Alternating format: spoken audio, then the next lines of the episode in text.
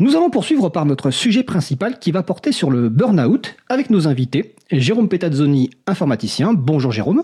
Bonjour. Marilyn Gomez, écrivain, consultante et coach auprès d'entreprises et de particuliers sur le bien-être professionnel. Bonjour Marilyn. Bonjour Frédéric. Alors en plus Marilyn, on a le plaisir qu'elle fasse une émission sur la radio Cause Commune qui s'appelle Travail à cœur. On en parlera sans doute au cours de l'émission. Alors, il y a quelques semaines, un ami me transmet un lien vers une vidéo de 2019, une vidéo d'une vingtaine de minutes, intitulée Le refactoring le plus difficile de ma carrière. Alors déjà, je demande pourquoi cette personne m'envoie ce, cette vidéo euh, qui a l'air très technique, dans laquelle en fait Jérôme Petazzoni, développeur informaticien, parle bah, non pas de technique, mais de dépression et de burn-out. Et cet ami m'écrit, c'est un témoignage rare et instructif. Bah, D'où l'idée de l'émission du jour consacrée au burn-out, avant tout dans le monde professionnel, mais au fond dans toute organisation au sens large. Alors, en première question, j'aurais envie de vous demander euh, un petit peu comment vous vous sentez aujourd'hui, quelle est votre euh, météo intérieure, et donc, euh, par exemple, si vous étiez un, un ciel, quelle couleur seriez-vous aujourd'hui? Marilyn Gomez. Grand ciel bleu ensoleillé. Très bien. Jérôme Petazzoni Aujourd'hui, un ciel bleu très azur. Je ne sais pas si c'est ensoleillé, mais je pense au ciel bleu un peu d'hiver, euh, où il n'y a, pas de nuages. Il ne fait pas forcément chaud, mais c'est très bleu et très dégagé. Bah, parfait. Alors, première question, euh, on croit sans doute savoir c'est quel burn-out. En tout cas, on a sans doute tous une définition ou des mots-clés associés au, au burn-out, mais il me paraît intéressant de vous poser comme première question votre propre définition ou votre propre vision de, de ce qu'est le burn-out. Euh, Marilyn Gomez. Euh, alors, dans mon livre, j'ai écrit que le burn-out, c'était euh, le point culminant d'un enchaînement de causes intérieures révélées par une cause extérieure, à savoir euh, le travail dans ce cas. Euh, c'est après une longue réflexion que, que ça m'est venu parce que je l'ai vu quand même comme, une, comme un vrai changement, un vrai point de non-retour où, où il y a un nouveau monde des possibles qui est qui, qui s'ouvre à nous, mais encore faut-il faire une démarche de, de, de, de connaissance personnelle à travers un cheminement personnel en fait. D'accord, on va préciser que le livre c'est Comment sortir du burn-out aux éditions Dervy, sorti en 2019. Exactement. Et dans ton livre, tu parles d'ailleurs au tout début de Big Bang quelque part. Oui. une sorte de Big Bang intérieur euh, qui ouvre de nouvelles perspectives, un nouvel espace-temps et un retour sur soi quelque part. Exactement. C'est en tout cas pour moi c'est comme ça que je l'ai ressenti. Comme un point qui me permettait d'aller ailleurs, mais il fallait fermer euh, beaucoup de portes derrière moi pour euh, pouvoir envisager des nouvelles perspectives. D'accord, on va revenir là-dessus. Euh, et Jérôme Petazzoni, quelle est toi ta définition, ta présentation du, du burn-out? Hein, pour moi, je dirais qu'il y, y, a une définition avant et après, euh, avant l'avoir vécu et, et, après. Avant, c'était quelque chose d'un petit peu vague, en se disant bon, c'est quand on travaille trop et puis quand qu'on s'épuise. Euh, et puis quand ça m'est arrivé, je me suis rendu compte que c'était c'était assez différent. Déjà pour moi, c'est passé d'abord par une dépression avant que je me rende compte que, que finalement c'était peut-être bien un burn-out. Euh, donc ça a été une perte de motivation, une, euh, enfin les difficultés associées à la dépression. Euh, et puis au bout d'un moment, je me suis rendu compte que c'était peut-être bien un burn-out et j'ai raffiné un peu mes recherches sur le sujet euh, parce que j'avais fait beaucoup de beaucoup de recherches sur la dépression, j'avais regardé beaucoup de vidéos, j'avais lu des, des articles, euh, des fois presque médicaux, des fois plus des, des blog posts. Et quand, un petit peu par hasard, euh, j'ai fait une sorte de test pour évaluer le, le burn-out et que ça m'a dit que j'étais dans le rouge, je me suis dit, tiens, on va réorienter un peu les, les projecteurs. Et je me suis rendu compte que c'était pas forcément que l'épuisement professionnel, euh, et pour moi, donc mon, burn-out personnel, ça a été se rendre compte qu'il fallait que je change euh, de travail euh, de, manière assez large, c'est-à-dire changer de société, changer la nature un petit peu de mon activité et, se réinventer aussi. Alors je pour moi, j'ai eu moins l'impression d'un Big Bang comme comme l'a décrit Marilyn, mais quelque part, j'ai l'impression d'être en encore un petit peu dedans. Alors pas dans le sens où je me sens encore en état de burn-out, mais dans le sens où je suis en train de faire une sorte de transformation dans, dans ma vie et mon travail qui n'est pas terminée. Euh, donc je suis pas capable d'avoir un recul encore dessus. D'accord. Alors on va revenir sur tout ça parce que c'est ce qui est intéressant, c'est justement cette vision du burn-out euh, qui n'est pas uniquement que physique, mais qui est un, une réinvention de, de, de, soi-même. Alors tu as parlé des tests. Euh, ma deuxième question, c'est un petit peu comment on, on peut euh, déterminer qu'on est en, burn-out ou pas Et aussi, quelle est la différence? Toi, tu fais visiblement la différence entre dépression et, burn-out. Je ne sais pas d'ailleurs si Marilyn, toi, tu fais une différence entre les deux déjà. Est-ce que tu peux expliquer, euh, Jérôme, quelle différence toi tu fais entre dépression et burn-out? Alors, la différence que je fais entre les deux, déjà, je vais commencer en disant que je suis pas du tout spécialiste euh, du domaine. Enfin, j'ai vécu ça, mais c'est que mon expérience personnelle. Et donc, moi, ce qui m'est arrivé, c'est pas la définition canonique de la dépression et du burn-out. Euh, moi, au début, j'ai commencé à avoir des, comment dire, tout, tout devient difficile à faire. On a des espèces de, je dirais pas des crises d'angoisse, mais des petits, des petits gestes de la vie quotidienne qui devraient être faciles et qui se retrouvent euh, extrêmement difficiles. Euh, des fois, le matin, ça devient euh, impossible de, de, de, se lever, de, euh, de faire quoi que ce soit. Même quand ce qu'on doit faire, c'est pas forcément aller au boulot. Hein. Ça peut être aller à la plage avec des amis, un truc super sympa sur le papier, et puis le moment venu, impossible de sortir du lit quoi. Euh, ou alors à un moment donné on se retrouve dans un dans un magasin comme ça une grande surface et puis on sait pas pourquoi absolument je, je devais sortir parce que je me sentais pas bien à l'intérieur sans être capable d'expliquer euh, pourquoi j'avais cette espèce de malaise. Et puis tous ces petits symptômes ben, ils deviennent de plus en plus forts et de plus en plus fréquents euh, jusqu'à ce qu'à un moment je me suis dit bon là il y a, y a vraiment quelque chose qui va pas. Euh, donc chez moi ça a été d'abord diagnostiqué en dépression. Euh, donc j'ai pris des antidépresseurs, j'ai euh, changé un petit peu de, rythme de vie, et puis ça n'a pas vraiment arrangé les choses en fait dans mon cas. Et puis euh, finalement, par hasard, euh, j'ai passé donc le, le Maslash Burnout Inventory, donc de Christina Maslash, qui est, euh, je crois, une, une, des spécialistes vraiment de, de, renommée internationale sur le burnout. Euh, et ce test m'a montré que tous mes indicateurs étaient au rouge. Et c'est là que je me suis dit, tiens, finalement, est-ce que ma dépression c'est un burnout? Et du coup, là, se reposer la question, bah, quelle est la différence entre les deux? Euh, alors, l'impression que j'ai eue, encore une fois, je répète que je suis pas. c'est ton expérience. Voilà. Euh, et puis l'impression que je me suis faite, c'est qu'il y a beaucoup de, de points communs. Euh, il y a aussi des différences. Euh, je suis je suis pas vraiment capable de dire voilà les, les différences entre les deux, mais par exemple j'ai des j'ai beaucoup d'amis qui m'ont dit euh, ah finalement tu fais un burn-out, mais en fait bon la, la burn le burn-out c'est la dépression des riches entre guillemets. Enfin c'est comme ça que les que les gens qui veulent pas parler de dépression vont parler de dépression. Il y en a d'autres qui m'ont dit non non c'est quand même deux choses différentes, même si parfois on peut diagnostiquer l'un pour l'autre etc. Euh, voilà moi mon expérience c'est qu'il y avait quand même des symptômes communs entre les deux et mon mon ressenti très personnel c'est que si je n'avais pas traité la cause profonde de mon burn-out, donc en gros le travail, j'aurais peut-être pu masquer pendant un petit moment euh, la dépression qui est apparue et aller un petit peu mieux et continuer à faire mon travail. Mais je suis persuadé que tôt ou tard, euh, ça, ça, serait devenu plus grave, ça aurait empiré. Euh, c'est un petit peu comme quand on a une, une, grosse douleur quelque part et puis qu'on se gave d'antidouleur. Ça peut marcher sur le coup, mais si on fait que masquer les, les symptômes, au bout d'un moment, quand ça pète, c'est encore plus grave. Quoi. D'accord. Euh, Marline, de ton côté, alors dans ton livre, euh, page 42 d'ailleurs, pour les, pour les geeks, euh, c'est une bonne page, il y a une liste de symptômes euh, à la fois physiques et psychologiques. Alors, comment on peut diagnostiquer finalement, ou s'auto-diagnostiquer, d'ailleurs, une question, est-ce qu'on peut s'auto-diagnostiquer un burn-out? Et finalement, donc, quels sont les symptômes? Jérôme en a parlé d'un certain nombre, les symptômes vraiment marquants qui se font dire, là, je suis dans un syndrome de burn-out je, je pense que la chose la peut-être la plus importante à voir, c'est déjà s'il y a beaucoup de changements, euh, on va dire au niveau physique, l'humeur, euh, la fatigue, est-ce qu'elle est chronique ou pas. Euh, il y a tous les, tous les signes que, que je cite dans, dans, dans cette page-là, qui est quand même une longue liste, mais je pense qu'il y a tout un... Ils permettent en fait, on va dire, de de se dire est-ce que j'ai vraiment euh, changé ces, ces, derniers mois? Parce qu'un burn-out s'installe pas du jour au lendemain, c'est vraiment quelque chose qui s'installe euh, dans la durée. Moi-même, je l'ai pas vu venir et pourtant. Euh, oui, parce que j'ai oublié de préciser, toi aussi, en fait, ton livre est mm. quelque part une conséquence, une suite de ton, ton propre burn-out professionnel. Ah, absolument, voilà. absolument. Je ne l'ai pas vu venir. Moi, c'est du jour au lendemain. Euh, euh, mon médecin qui était euh, voilà très très au courant parce qu'elle avait rencontré beaucoup de personnes et quand je vais la voir elle me dit enfin pour elle c'était d'une évidence. Et, et pourtant j'ai laissé traîner euh, longtemps et je sentais qu'il y avait quelque chose chez moi qui avait changé Mais je, voilà, le travail, le quotidien, le, le, trop de tout fait que on passe un peu à côté de, de nous-mêmes finalement. ce qui est intéressant dans ta liste d'ailleurs, c'est qu'en mm. fait, il y, y, a deux catégories. Il y a symptômes physiques. Alors, si j'en prends quelques-uns, fatigue chronique, maux de tête, euh, problèmes cardiaques, palpitations, envie de vomir, de, de vomir nausée.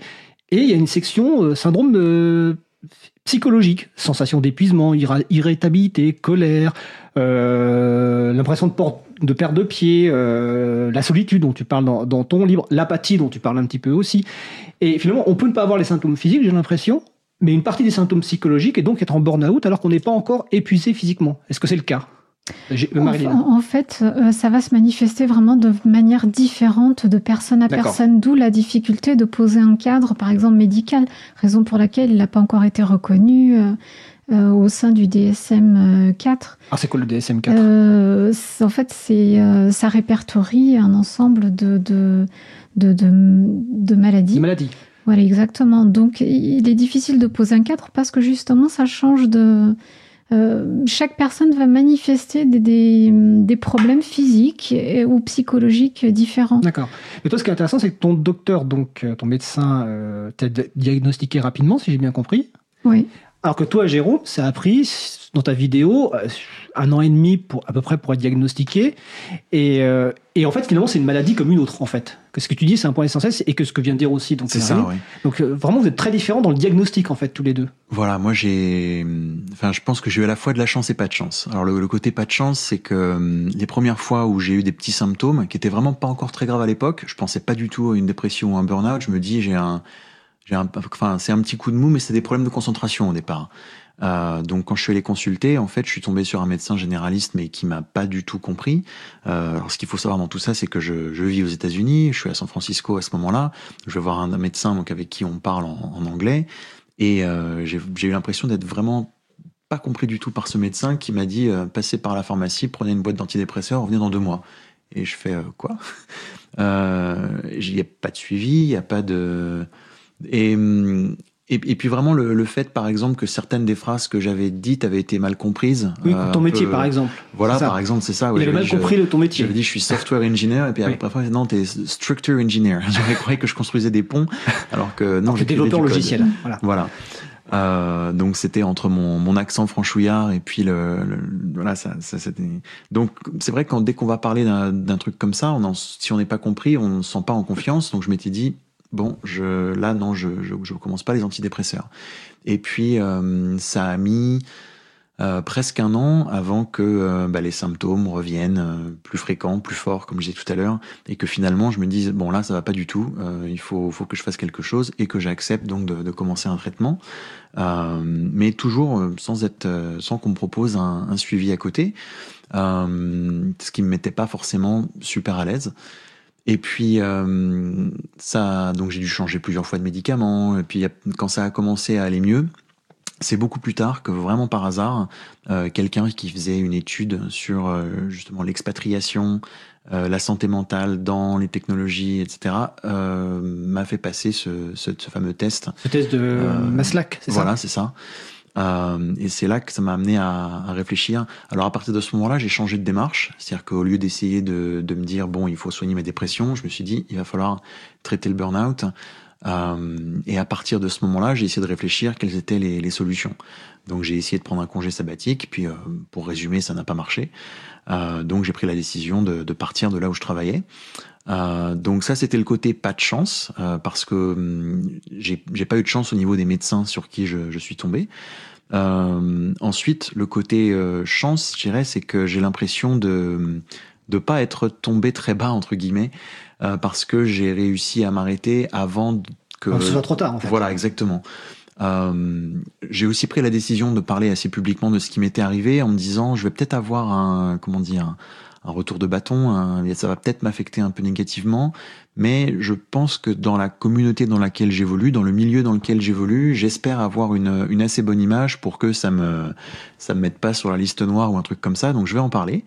Euh, et euh, j'ai eu une quantité de, de messages de soutien en public ou en privé. Et quelques dizaines comme ça de personnes qui sont venues me parler en privé, alors ou bien des gens que je connaissais un peu de loin ou, des fois pas du tout, qui m'ont raconté leur histoire euh, pour me dire qu'elles aussi avaient vécu un, truc comme ça et je me suis rendu compte, mais euh, ben, déjà que c'était beaucoup plus courant que ce que j'imaginais. Et d'autre part, que j'avais eu beaucoup de chance parce que le nombre de, gens qui m'ont dit qu'ils avaient dû carrément changer de métier, d'industrie, etc., des, des gens dont c'était pas du tout euh, accepté par la famille, l'environnement, euh, et je me suis dit, waouh, j'ai quand même énormément de chance euh, que autour de moi les, les gens acceptent euh, ça et même me, me, soutiennent et qu'à chaque fois que j'en parle en fait je pour l'instant j'ai surtout reçu des messages d'encouragement et ça m'a beaucoup ému et je me suis dit voilà dans, dans mon, mon métier jusqu'à présent, c'était d'aller dans des conférences pour parler d'outils techniques et de choses comme ça. Bon, ça continue d'être ce qui me ce qui me fait vivre parce qu'aujourd'hui, je fais des des formations sur euh, Docker et Kubernetes qui sont des outils assez techniques dans mon milieu. Logiciel libre assez technique. On va pas rentrer Exactement, dans le détail. voilà. Euh, mais par contre, euh, je, quand j'en ai l'occasion, je, je viens parler de mon expérience en, bah, encore une fois, en soulignant que c'est que mon expérience qui m'est arrivée à moi et que ça n'a pas vocation d'universalité, mais pour dire que c'est un truc normal qui peut arriver à tout le monde. Quoi. D'accord, ça c'est intéressant et je vais rebondir justement sur avec Marilyn parce que c'est c'est ce que tu dis euh, dans ta présentation, c'est que c'est quelque chose qui est, très euh, fréquent. Euh, toi, Marilyn, tu as écrit un livre qui s'appelle donc on le rappelle comment sortir du burn-out. Par ailleurs, en termes professionnels, donc tu es tu es consultante et coach et tu accompagnes des entreprises dans le bien-être professionnel. Tu voulais réagir sur autre chose d'abord? Oui, j'allais juste réagir par rapport à ce que venait de dire Jérôme. Moi, euh, pour la petite histoire, euh, coup de chance, euh, manque on va dire coup de chance que le médecin était assez attentif à ce genre de, cas puisqu'il en avait déjà eu pas mal, mais moi manque de bol à l'envers de de, Jérôme, je suis tombée très bas. Donc euh, c'est ce qui m'a fait aussi pouvoir. Parce qu'à un moment, tu disais même dans ton livre que tu, tu, tu osais plus sortir en fait. Ah oui, oui. Tu restais complètement. J'étais terrorisée en fait. Alors qu'à l'inverse, Jérôme il sortait beaucoup parce qu'il fait beaucoup de conférences. Donc c'est vrai qu'il y a deux différents niveaux. Mm. Euh, et donc toi, tu as eu la chance le de tomber sur un médecin euh, bah, qui avait déjà eu ce genre de cas. D'ailleurs, ça me fait penser à une question. Est-ce que d'ailleurs en, France, donc Jérôme nous a fait le retour d'expérience aux États-Unis, mais est-ce qu'en France, les médecins sont, sont formés? Est-ce qu'ils sont habitués à faire passer les tests dont a parlé Jérôme ou d'autres tests pour identifier ce burn-out, plutôt que simplement donner la première réponse qu'a eu Jérôme, c'est prenez des pilules, quelle que soit la couleur, et vous irez mieux. Comment sont, les médecins sont formés en France? Euh... Médecins généralistes et médecins du travail, euh.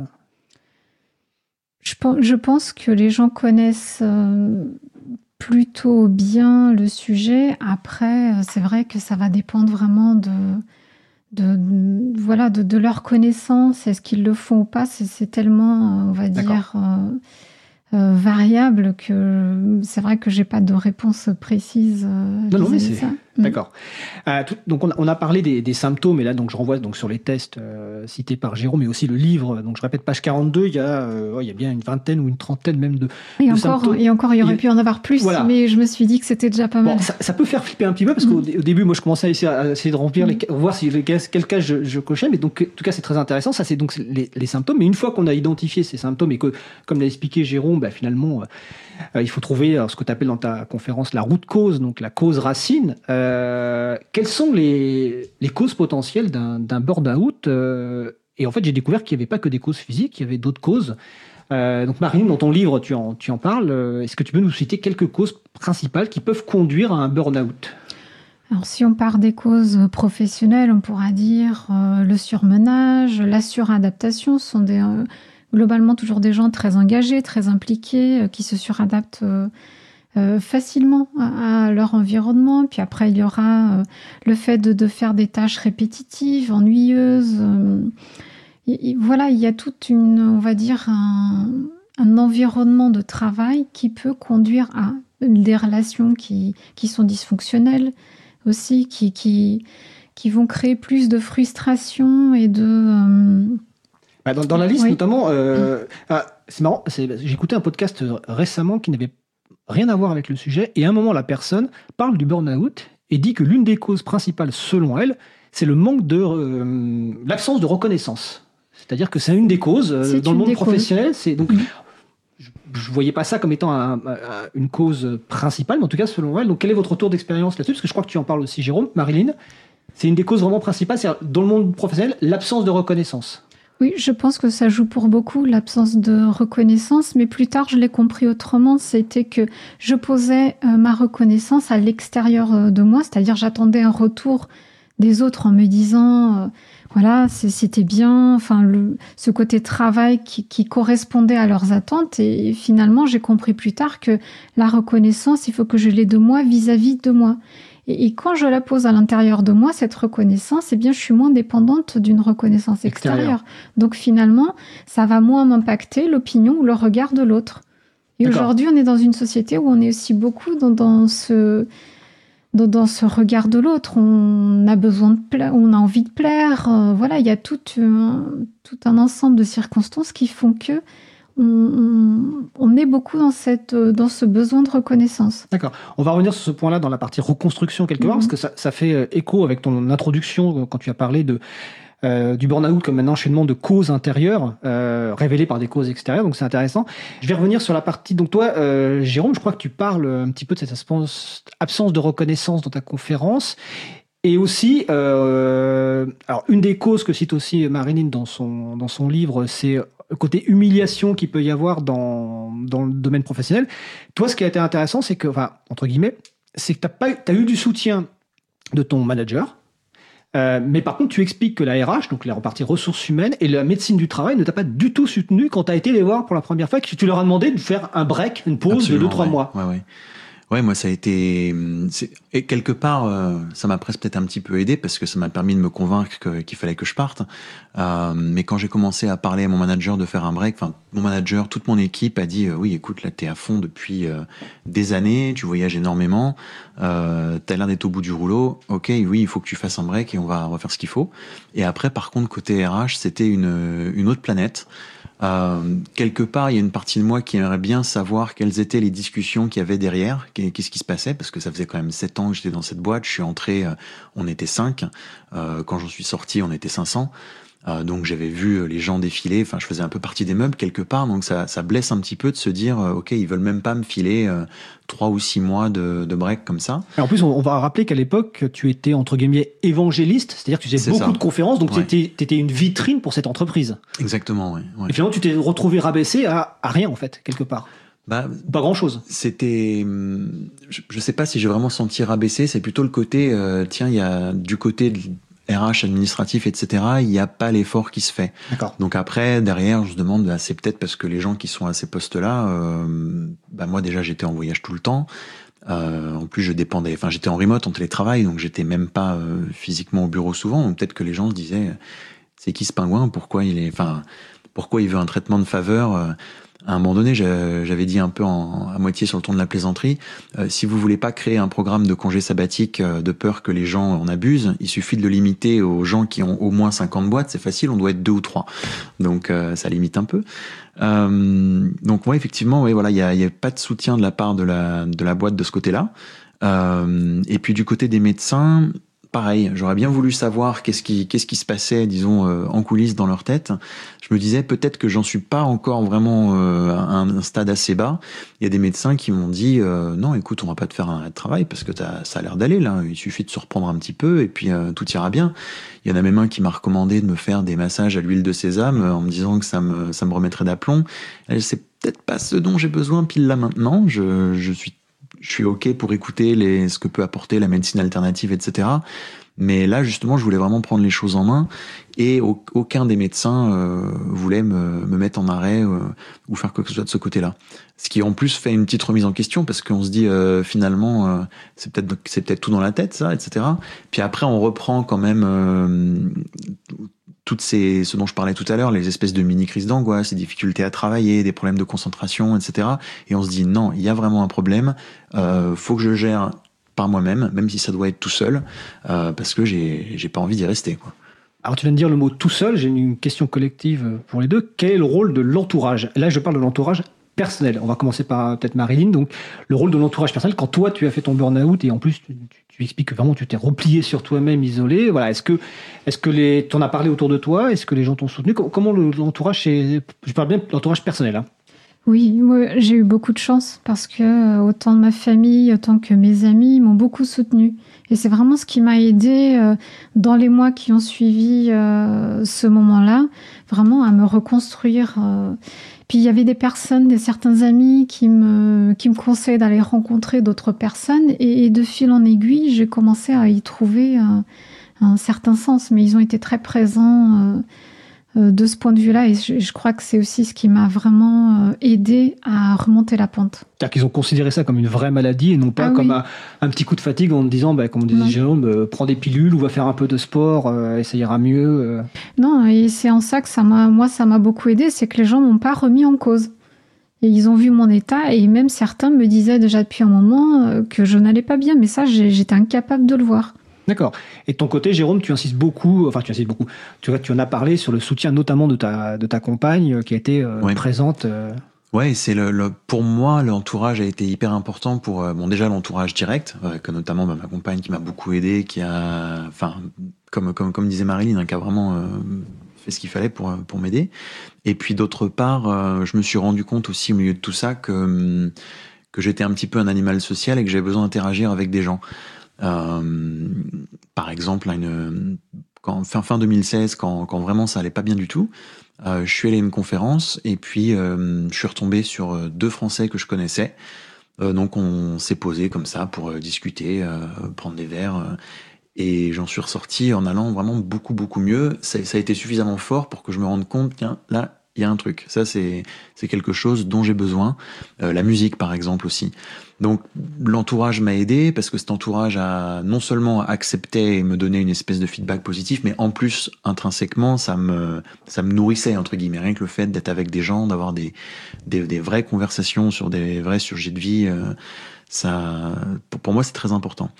Euh, et puis bah, après, évidemment, le, à l'inverse, euh, par rapport bah, les travail, les médecins, au travail ou les médecins, dans mon cas, c'était un peu le rôle négatif parce que ça me remettait un petit, ça me faisait me remettre en question, mais un peu dans le mauvais côté, ça me faisait douter.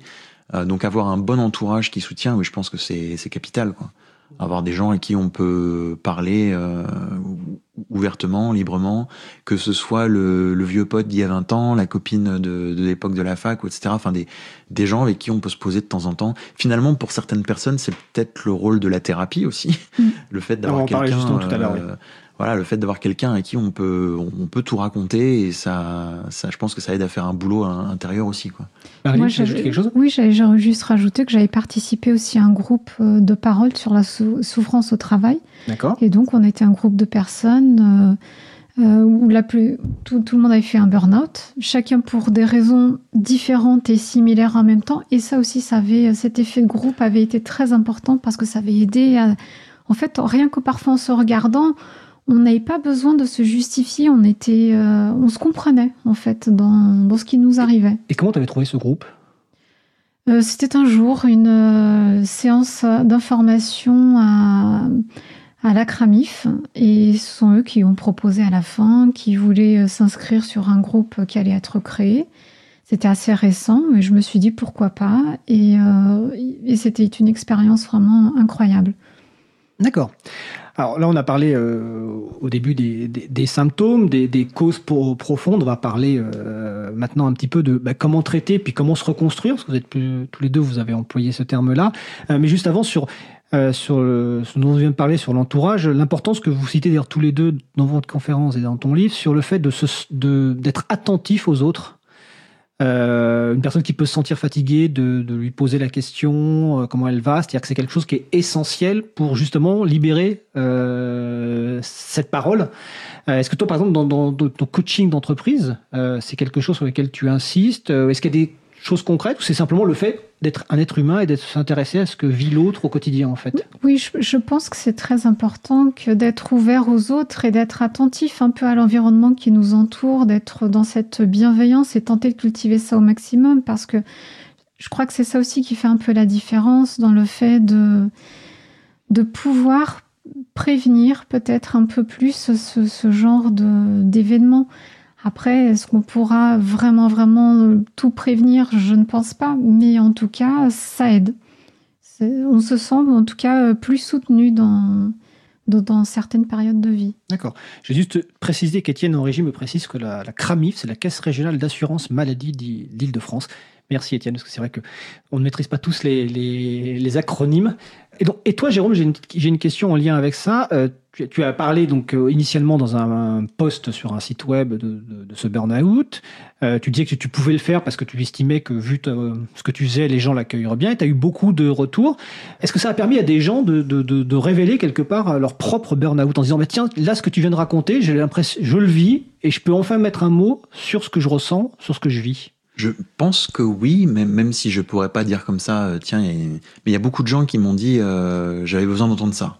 Euh, ou euh, un truc super émouvant comme ça, quand je suis descendu de scène après en avoir parlé, je crois que c'était en avril 2019, je me rappelle que le, le gars de la régie audio qui est venu prendre le, le micro que j'avais comme ça, il m'a demandé dis donc, ta, ta présentation va être mise en ligne après parce que moi j'ai besoin que ma, que ma femme entende ça parce que je crois qu'elle est là-dedans elle aussi.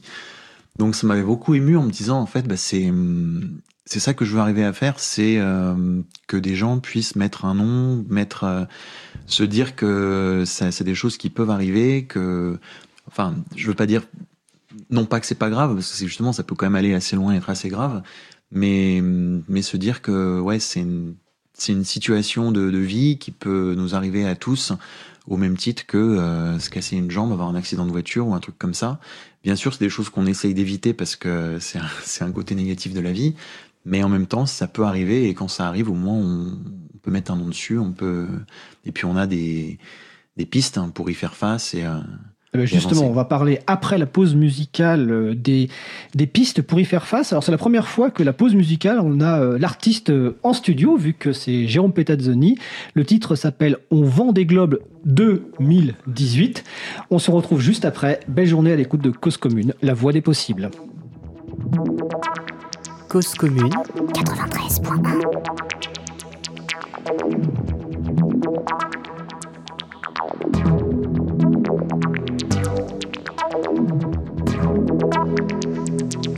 Thank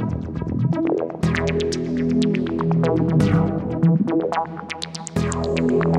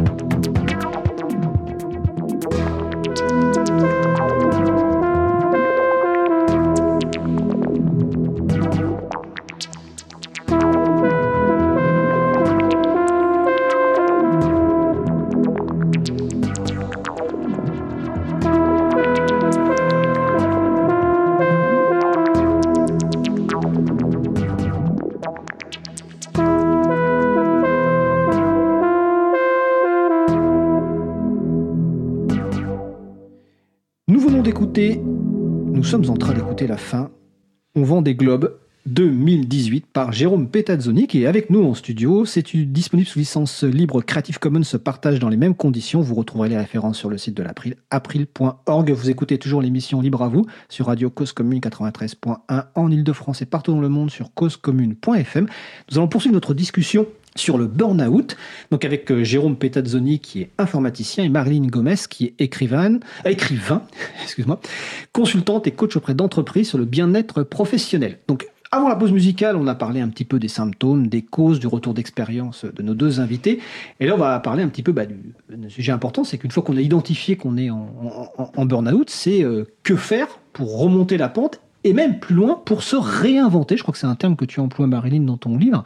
Se réinventer. Alors, quand on parle de burn-out, euh, les gens, je pense, euh, se disent plutôt, bon, on va essayer de récupérer physiquement. Mais en fait, un burn-out permet de se réinventer. Marilyn Gomez.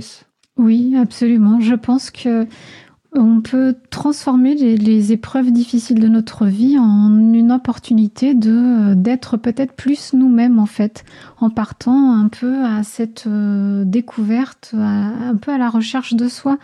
Et, déjà, je pense que ça passe aussi par un travail émotionnel de ne plus euh, poser nos émotions en déni. Il y a ça qui se passe souvent aussi, c'est que on a des peurs, hein, parce que le burn-out c'est aussi une histoire de peur hein, derrière. Euh, euh, enfin, en tout cas, euh, une partie de, de l'histoire. de peur dans, le cas de son histoire personnelle, tu veux dire? Oui, je pense que ce soit peur de l'insécurité, peur de, la solitude. Enfin, après, chacun aura ses raisons, mais qui font que euh, on va tente de tenir un cap qui, à un moment donné, ne tient plus, ne tient plus la route. Et, je pense que c'est très important que d'aller regarder ses peurs ou ses émotions et tenter de, les, de, comprendre aussi euh, ce qu'elles veulent dire de nous, en fait, euh, vers où on peut se tourner, en fait. Et, euh, et du coup, je pense que j'ai un peu perdu le fil de ta question. Qui non, c'était sur, comment se réinventer exactement. Oui, c'est comment se réinventer et, et, qui finalement c'est une vision totalement positive quelque part du burn-out parce que si je comprends bien, toi, tu as un peu changé de vie. Complètement. Complètement. Donc, et Jérôme Petazzoni a changé d'activité et en partie changé de vie. On verra après ce qu'il nous dira. Mais donc, c'est vraiment une réinvention quoi, complète. Quoi. Euh, oui, parce qu'en fait, je crois que euh, parfois on s'éloigne de qui on est et des choses qu'on veut faire. Et à partir du moment où, en tout cas pour moi, où j'ai eu cette euh, voilà où ça m'est arrivé, je me suis posé beaucoup de questions sur aussi le sens de ma vie, vers où est-ce que je voulais aller, qu'est-ce que je voulais faire. Je ne savais plus vraiment ce, que j'aimais, ce que je voulais faire. Ça a mis du temps. L'écriture, c'est venu un peu par hasard. Euh, et, de fil en aiguille, bon, ben, je n'ai plus arrêté d'écrire. Je continue, euh, je continue à écrire, mais mais voilà, j'ai profité de ça en me disant voilà comment est-ce que j'ai envie de vivre ma vie pour tenter de m'en rapprocher un maximum de qui je suis moi au fond, de moi. Je pense que c'est vraiment, euh, alors c'est pas toujours facile parce que voilà, il faut tenter d'aller se dépasser, tenter d'aller chercher ce petit quelque chose à l'intérieur de nous qui va faire la différence pour nos vies. Alors, c'est pas si facile et je suppose que euh, une aide peut être nécessaire. Tout à l'heure, Jérôme Petazzoni, tu parlais de l'importance de, la thérapie. Est-ce que tu peux nous expliquer justement euh, quel rôle a joué, pour toi la thérapie dans cette réinvention de, ton, de toi? Alors pour moi la, thérapie ça a été euh, très utile pendant la phase disons dépression, c'est-à-dire avant que je puisse mettre l'étiquette burn-out sur ce qui m'arrivait où, je, pensais que c'était entre guillemets que une dépression, je mets entre guillemets parce que c'est déjà déjà assez grave. Et et, la, thérapie, ça m'a aidé en fait à mettre un petit peu de, de, de, l'ordre dans les idées, des plein de plein de petits détails. Alors c'est difficile. Par exemple, j'ai un, ami qui a une fois qui une très bonne une très bonne comparaison. Il disait quand on fait de la thérapie, en fait, il n'y a jamais une séance individuelle qui représente une espèce de de, de, d'avancée euh, comme ça qu'on peut identifier. C'est un processus un peu global, quoi. Je sais pas, c'est un petit peu comme si on montait des escaliers. Euh, chaque marche euh, en soi, c'est rien, sauf qu'une fois qu'on a monté l'escalier, on est en haut. Euh, donc là, dans mon cas, c'est un, petit peu ça, c'est que je pourrais pas dire, euh, tiens, il y a eu une séance là qui a été la révélation. Par contre, euh, le fait d'avoir quelqu'un qui a pu suivre un petit peu ça, me donner des outils.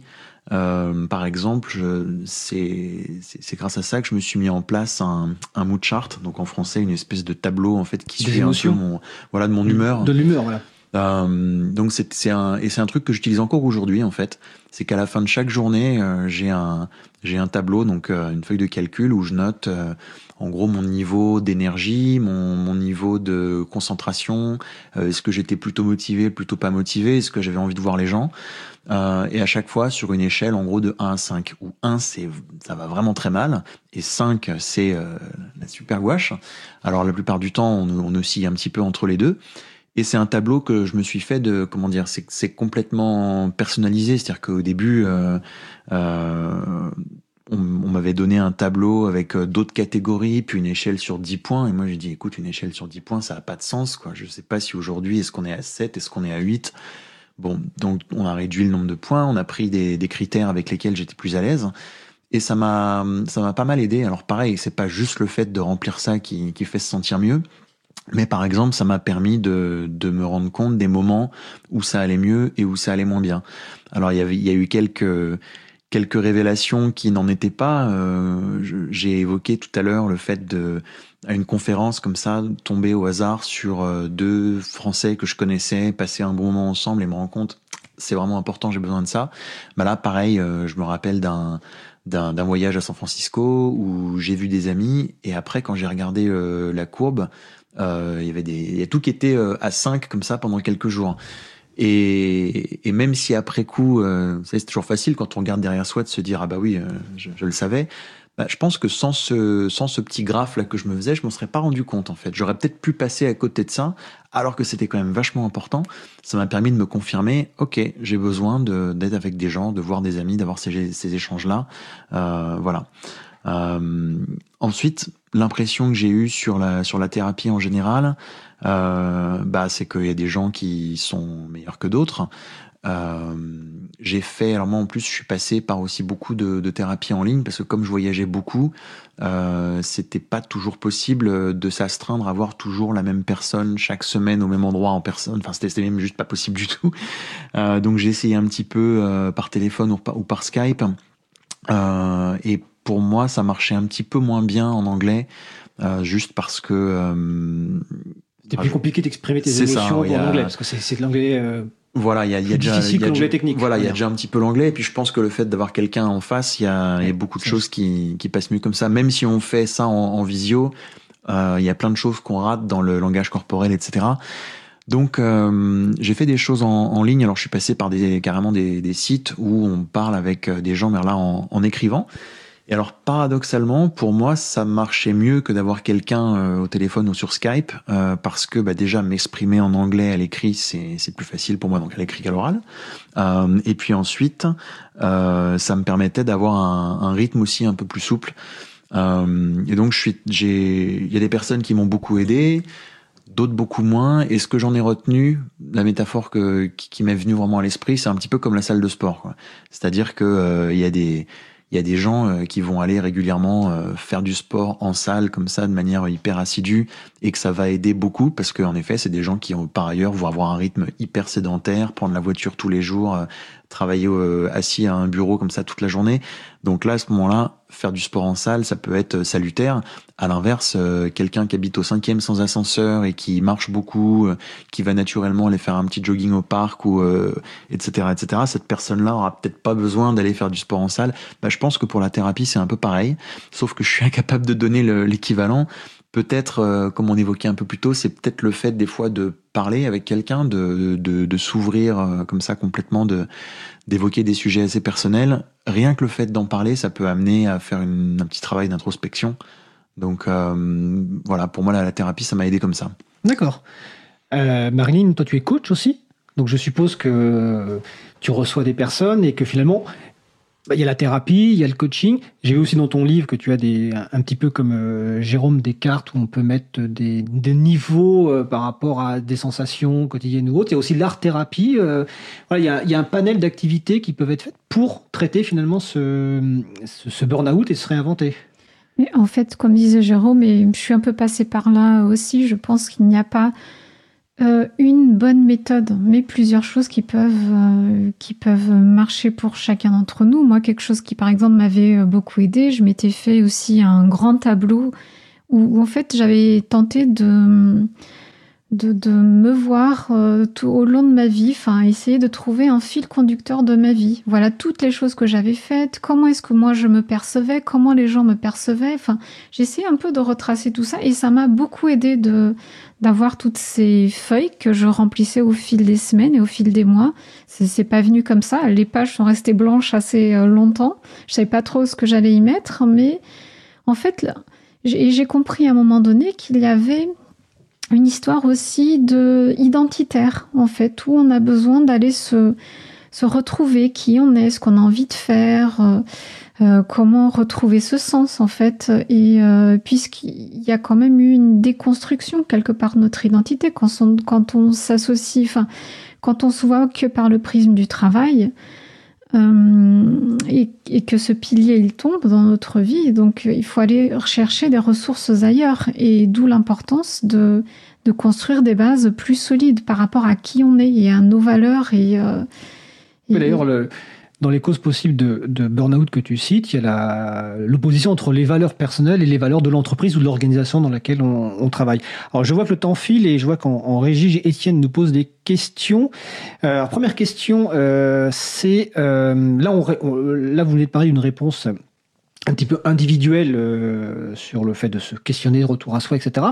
Euh, et la notion de réponse collective et peut être importante. Comment se protéger collectivement dans les espaces de travail, euh, se soutenir entre collègues pour euh, bah, prévenir, accompagner, euh, le cas échéant, un, burn-out, que ce soit dans le domaine associatif ou professionnel. Alors réponse courte parce que le temps file. Jérôme peut-être?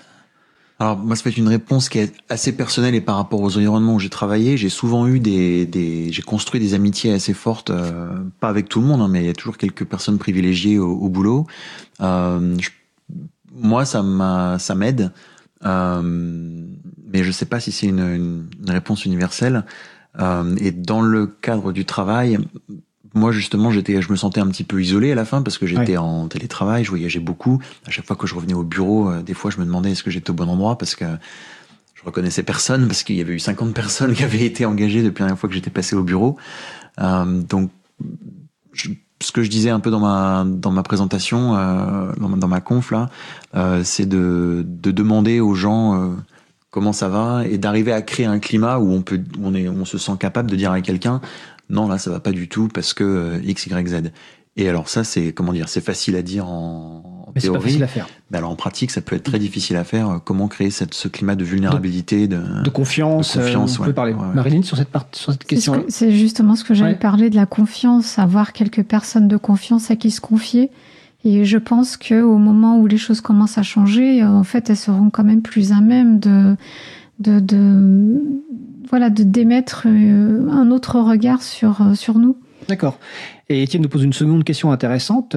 Faut-il faire un temps d'arrêt, euh, c'est-à-dire bah, carrément une pause comme toi tu l'as fait, et évidemment euh, une certaine sécurité matérielle nécessaire pour ça. Mais est-ce que le temps d'arrêt, c'est-à-dire une pause de plusieurs mois, est absolument nécessaire? Marilyn Gomez Personnellement, je pense que oui. oui. C'est essentiel. On ne peut pas sortir de quelque chose d'aussi compliqué en continuant à, alors oui, avoir des, activités, mais je pense que vis-à-vis de la situation euh, professionnelle, je pense que ce temps d'arrêt, il, il, est salutaire en fait, justement pour permettre de se retrouver et de faire un, un peu un bilan et, et de se reposer aussi.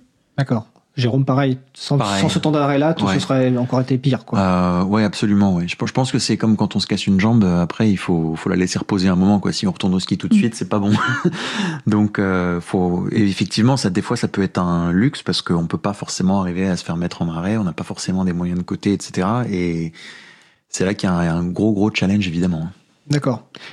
Et alors, avant la dernière question, enfin, tour de table de, de conclusion, comment vous allez aujourd'hui? Comment ça... vous sentez? Ça va beaucoup mieux. Euh, après, j'ai l'impression que je suis en train de, de me reconstruire, de me réécrire, de définir ce qui va venir après. Euh, donc il y a une page qui est tournée, euh, qui était une page difficile, et j'ai l'impression que je suis en train peut-être d'en tourner d'autres qui sont peut-être un peu plus faciles, mais les, choses changent. Voilà. D'accord. Marilyn, de ton côté?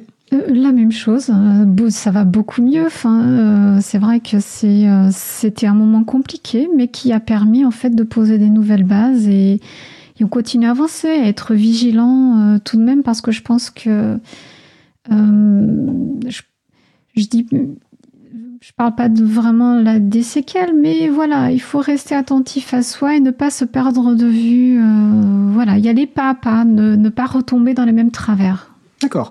Alors, une question que j'ai failli oublier de poser euh, à Jérôme. Euh, libre à vous, c'est une émission autour du logiciel libre, des libertés informatiques. Est-ce qu'il y a, alors désolé pour la réponse courte, mais est-ce qu'il y a une spécificité ou euh, par rapport donc au monde du logiciel libre et le burn-out? Je pense que oui, dans les communautés open source, parce qu'il y a beaucoup de mainteneurs open source qui ne sont pas rémunérés, Qui sont bénévoles qui sont bénévoles d'une manière ou d'une autre, euh, et parce que les attentes des gens, c'est que comme c'est gratuit, on peut demander ce qu'on veut aux mainteneurs, etc. Alors, euh, on pourrait presque faire une émission complète là-dessus. En fait, c'est, j'anticipe un peu le fait qu'on va sans doute en faire une, euh, parce qu'effectivement, je pense qu'il y a des spécificités. euh.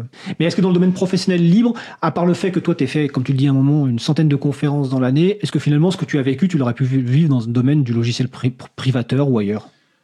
Je pense que oui. Oui. Euh, je, je- je vois des choses qui peuvent arriver spécifiquement dans le libre, et il y avait une très très bonne présentation à, je crois, à, à la conférence PyCon à Montréal en 2015. Alors, Sur Python, on mettra les références sur le Voilà. site d'April. Euh, il y avait un track complet en fait sur la sur la santé mentale euh, et quelques talks précisément sur le côté euh, dans les communautés libres.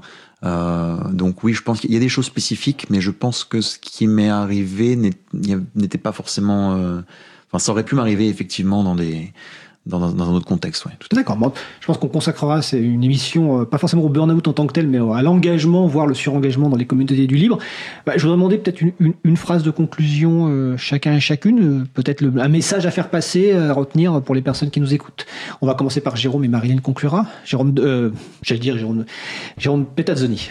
Euh, moi, j'ai envie de- d'élargir un petit peu. C'est il y a le il y a le burn-out et puis de manière générale la dépression et puis tout ce qui tourne autour au niveau de la santé mentale. On a énormément de, de stigma autour de ça. euh, enfin, je dirais quasiment partout dans le monde. Enfin, même si je me base que sur mon expérience en France et aux États-Unis. Et pour moi, c'est des maladies comme les autres. Quoi. Donc, euh, une dépression, euh, un, un cancer, des choses comme ça, c'est on a du mal à accepter ça en fait parce que souvent on est super rationnel et on se dit euh, c'est quoi les signes concrets, euh, la, la quantité de, de, de je sais pas quoi que j'ai dans le sang ou dans le corps qui me dit je suis déprimé, je suis pas déprimé. Donc c'est c'est pas aussi clair que ça, mais pour moi c'est une maladie comme une autre. Il faut qu'on accepte ça. Si on veut grandir euh, comme euh, comme société, faut faut qu'on accepte ça et qu'on et qu'on arrête de regarder les gens déprimés comme étant, euh, euh, je dirais euh, pas pas normaux ou quelque chose comme ça quoi. D'accord. Marilyn Gomez? Je partage tout à fait euh, du même avis. Je pense qu'il faut remettre la santé mentale un peu à, à l'ordre du jour. Et, et peut-être pour un dernier mot de la fin, ce serait que ne pas oublier qu'on peut toujours choisir euh, de transformer une épreuve difficile en une opportunité dans la vie. Je pense qu'il faut garder un cap positif dans notre vie et ça reste un choix personnel à faire. On peut toujours choisir euh, de, de s'apitoyer sur soi-même ou de réunir euh, la force et le courage suffisamment en- suffisant en nous pour, pour aller de l'avant et, pourquoi pas réinventer notre vie. Bah écoute Marilyn, c'est une belle conclusion. Je vais rappeler donc que Marilyn Gomez est aussi animatrice sur la radio euh, Cause Commune. Son émission c'est Travail à cœur, c'est ch- chaque jeudi de 12h à 13h. Euh, les podcasts sont disponibles sur le site causecommune.fm et récemment, enfin la dernière émission je crois d'ailleurs, euh, n'est pas si éloignée de notre sujet, c'était prévention du suicide, comment faire bouger les lignes. Donc c'est le podcast du 6 février euh, 2020. Donc je vous encourage à écouter euh, ce podcast. Donc je remercie euh, Jérôme Petazzoni et Marilyn Gomez euh, d'être intervenus aujourd'hui. Je vous souhaite une belle fin de journée et surtout euh, prenez soin de vous. Merci.